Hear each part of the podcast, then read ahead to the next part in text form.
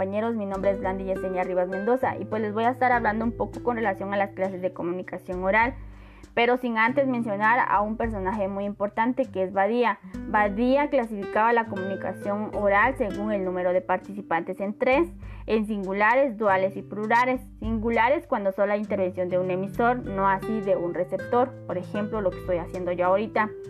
Los duales cuando participa un emisor y un receptor hay interacción entre los dos, por ejemplo una llamada telefónica. Los plurales cuando hay intervención de tres a más personas, por ejemplo una reunión familiar. Y luego puedo mencionar algunos ejemplos de comunicación oral o clases de comunicación oral. El diálogo, un discurso, un debate o una entrevista. Y para finalizar, recordemos que la comunicación oral es necesaria para poder establecer eh, una interacción entre dos o más personas y nos permite también así obtener información.